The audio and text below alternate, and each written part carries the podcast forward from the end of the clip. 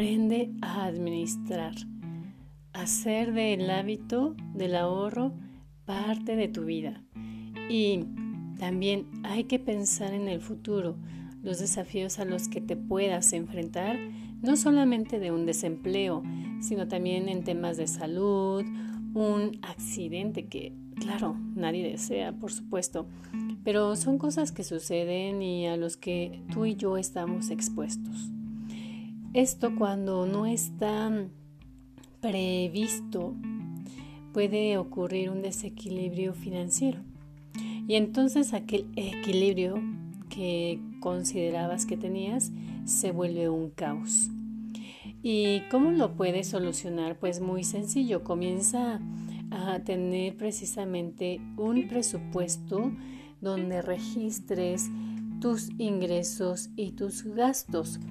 Para esto, bueno, pues existen infinidad de formatos en que lo puedas aplicar e incluso existen apps que lo puedes hacer desde la palma de tu mano, con tu celular o incluso en tu computadora. Creo desde mi perspectiva que ya no hay ningún motivo por el que no se haga esto, por el que no te tomes un tiempo para mejorar o transformar o trascender tus finanzas personales. Déjame decirte que para tener equilibrio financiero es muy importante ser responsable de tu dinero, requiere de mucho, mucho, mucho compromiso y disciplina. Y te voy a dar dos pasos que son esenciales para el equilibrio financiero. El primer paso es, pues, precisamente que tengas una buena administración de tu dinero y que lo mejor de todo lo ancles a tus emociones, a tu energía y a tus hábitos. Hábitos que son precisamente los que luego te pueden dar tranquilidad o te pueden quitar precisamente ese equilibrio. Y bueno, el segundo paso son los fondos de ahorro.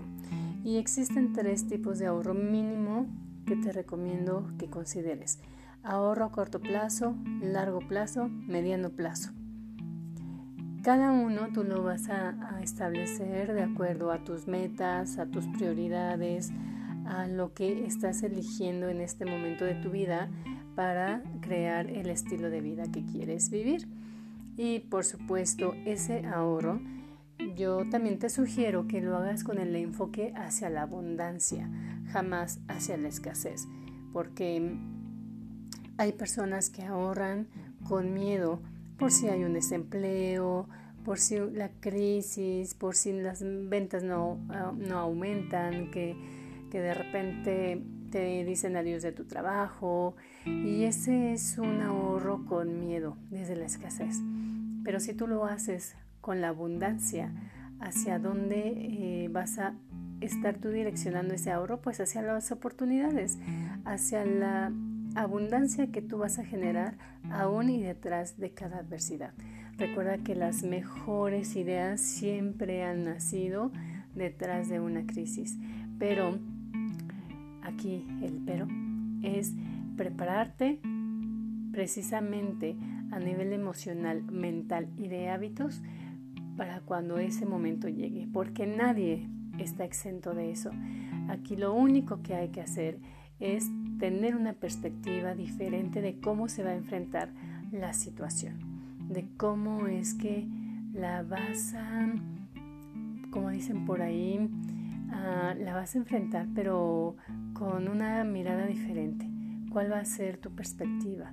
¿Cuál va a ser el diálogo que vas a tener en ese momento?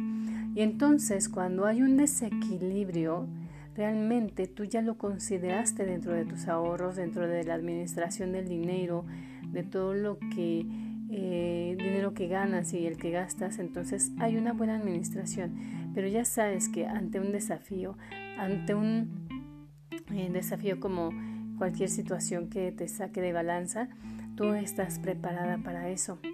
Y entonces es un equilibrio financiero considerando los desequilibrios de lo mismo, porque todo forma parte de un todo. Entonces, bueno, con esto Yo te deseo el mejor equilibrio para tus finanzas personales y por supuesto que siempre sean finanzas felices.